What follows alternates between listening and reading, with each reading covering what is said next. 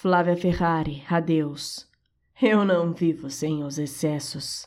Preciso que a água ferva para sentir que há algum calor e que você diga eu te amo mil vezes para que ouça algo do seu amor. Essa minha ávida dependência do exagero torna tudo tão pouco e abreviado. E por isso vivo entre as casas, deixo as portas escancaradas, driblo o sono e ignoro o hábito, em um permanente movimento, fazendo com que hoje seja qualquer coisa menos a repetição do dia anterior, desejando que todo sonho imaginado seja realizável antes do anoitecer. Encaro a morte ansiosamente, porque sinto que o tempo já se esgota e que necessito me despir deste um minuto que já passou.